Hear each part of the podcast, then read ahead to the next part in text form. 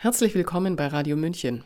Wer heute mit wem nichts mehr zu tun haben will, oder es ist ja schlimmer, nichts mehr zu tun haben darf, um sich nicht zu beschmutzen, um sich nicht mit Kontaktschuld zu beladen und daraufhin selbst ausgegrenzt zu werden, das hat tiefgreifende Dimensionen angenommen. Geschürt wird das von Politik und Medien, die sich im Informationskrieg gegen Pandemiesündenböcke befinden. Jetzt sind mal wieder die Anthroposophen dran. Aber diese Hexenjagd muss sofort aufhören, meint der promovierte Jurist und Publizist Milos Martuschek. Den Text hat Sabrina Khalil für uns eingesprochen. Es ist so überdeutlich, dass es schmerzt. Es läuft eine widerliche mediale Kampagne, ja eine Hexenjagd gegen Anthroposophen und die Anthroposophie als geistige Bewegung insgesamt. Dass ungeimpfte oder Impfgegner in die Mangel genommen werden, genügt den Medien und der Politik scheinbar nicht mehr. Sie sucht sich einen leicht und billig zu verspottenden Sündenbock. Warum nicht Leute, die ihren Namen tanzen? Die Anhänger der Geisteswissenschaft Steiners, von der man gerne halten will, was man möchte, sind als Sündenbock ideal alternative Bildung, alternative Heilmethoden, alternative Landwirtschaft, überhaupt das gesamte alternative Leben, das sich an ideellen Werten, der Weisheit der Natur, der Unendlichkeit des Kosmos orientiert, kann so nun lächerlich und mit der Walze des rational materialistischen Mainstreams platt gemacht werden. Hinzu kommt der Hauch von Obskurität und Geheimnis. Was den Leuten fremd ist, das fürchten sie bekanntlich besonders. Parallelen zu historischen Vorgängen sind dabei natürlich rein zufällig und unbeabsichtigt, denn die Hetzjagd kommt ja diesmal von den Guten. Zitat Ist die deutsche Romantik Schuld an der Impfskepsis, Zitat Ende, fragte sich der ehemalige Chefredaktor der NZZ am Sonntag, aber meinte eigentlich die Anthroposophie. Im Tenor geht es immer in die gleiche Richtung, egal ob in der Süddeutschen Zeitung, dem Spiegel oder im Bayerischen Rundfunk. Im Kern ist das Querdenkertum anthroposophisch. Waldorfschulen sind Hotspots, Steiner war ein Rassist.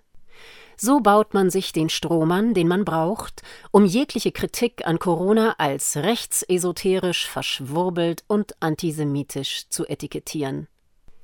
Der Mainstream braucht die monolithische Corona-Querfront. Die Anstalt im ZDF witzelte über das Virus Anthroposophie und versuchte gleich ein ganzes Schwurblernetzwerk offenzulegen und Maiti Nguyen Kim, die öffentlich-rechtliche Einpeitschhilfe für die Impfkampagne, durfte noch die Demeter-Landwirtschaft als unwissenschaftlich verteufeln.